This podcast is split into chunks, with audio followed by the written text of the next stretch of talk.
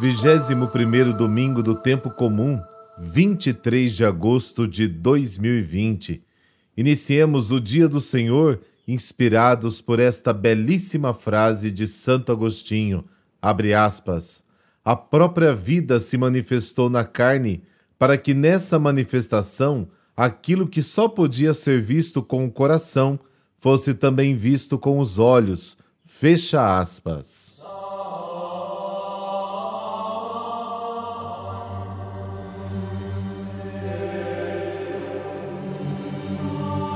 Em nome do Pai, do Filho e do Espírito Santo. Amém. Coração de Jesus, eu confio em vós, mas aumentai a minha confiança. Vós dissestes: Pedi e recebereis. Confiando nas vossas promessas, venho pedir vossa ajuda. Vós estáis mais interessado na nossa felicidade que nós mesmos. Por isso, ponho em vosso coração os meus pedidos as minhas preocupações, os meus sofrimentos e as minhas esperanças. Coração de Jesus, eu confio em vós, mas aumentai a minha confiança. Jesus, manso e humilde de coração, fazei meu coração semelhante ao vosso. Amém.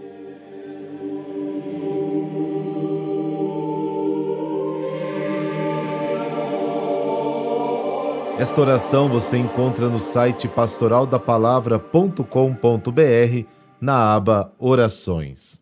No Evangelho de hoje, Jesus pergunta a opinião das pessoas a respeito dele.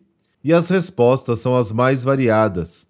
João Batista, Elias, Jeremias, algum profeta. Jesus também pergunta a opinião dos discípulos. Pedro se torna o porta-voz e responde: Tu és o Cristo, o Filho do Deus vivo.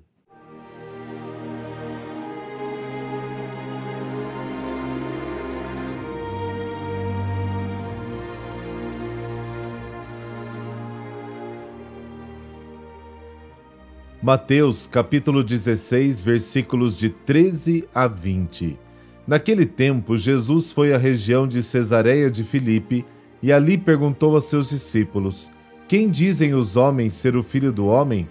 Eles responderam: Alguns dizem que é João Batista, outros que é Elias, outros ainda que é Jeremias ou algum dos profetas. Então Jesus lhes perguntou: E vós, quem dizeis que eu sou? Simão Pedro respondeu: Tu és o Messias, o Filho do Deus vivo. Respondendo, Jesus lhe disse: Feliz és tu, Simão, filho de Jonas, porque não foi um ser humano que te revelou isso, mas o meu Pai que está no céu. Por isso eu te digo que tu és Pedro, e sobre esta pedra construirei a minha igreja. Eu te darei as chaves do reino dos céus. Tudo o que tu ligares na terra será ligado nos céus e tudo que tu desligares na terra será desligado nos céus. Jesus então ordenou aos discípulos que não dissessem a ninguém que ele era o Messias. Palavra da salvação. Glória a vós, Senhor.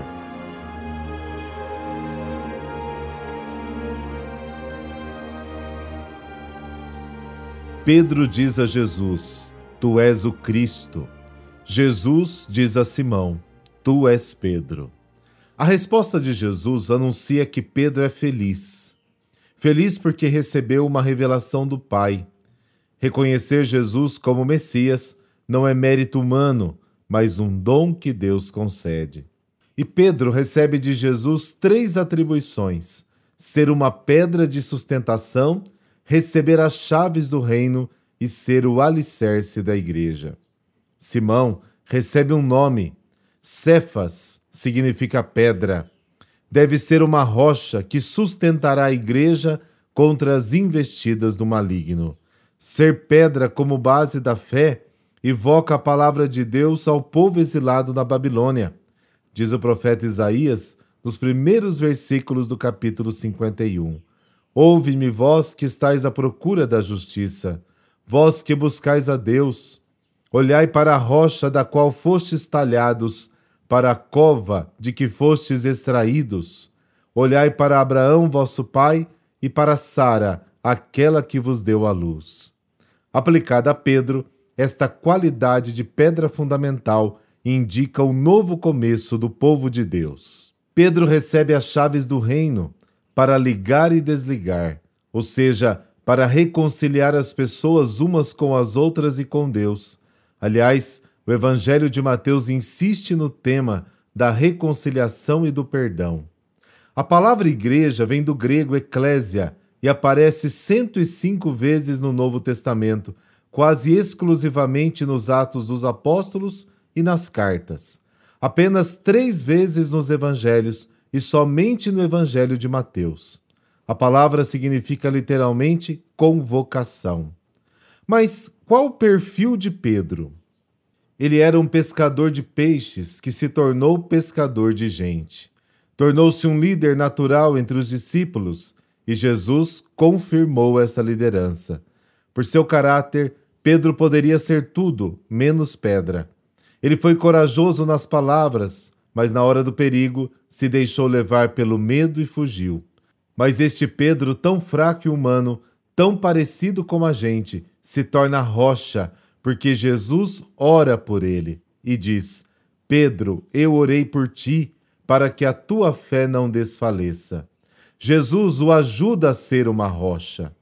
Depois da ressurreição, Jesus aparece aos discípulos e pergunta duas vezes a Pedro se ele o amava. Na terceira vez, Pedro ficou triste. Talvez tenha se lembrado das três vezes que negou o Senhor: Tu sabes tudo, tu sabes que te amo. E neste momento recebeu a missão de guiar as suas ovelhas.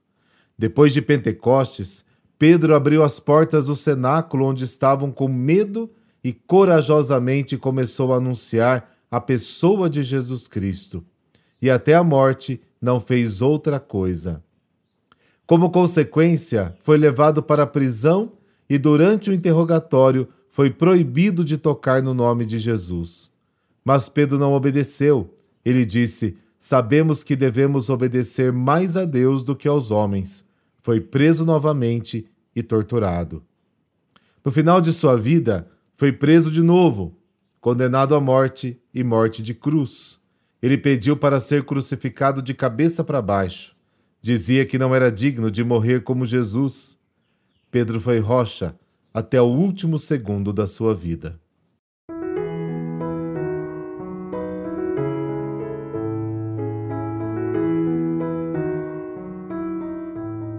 Hoje é dia de Santa Rosa de Lima. Isabel Flores de Oliva nasceu em Lima, no Peru, em 1586. Por causa da sua beleza, recebeu o apelido de Rosa.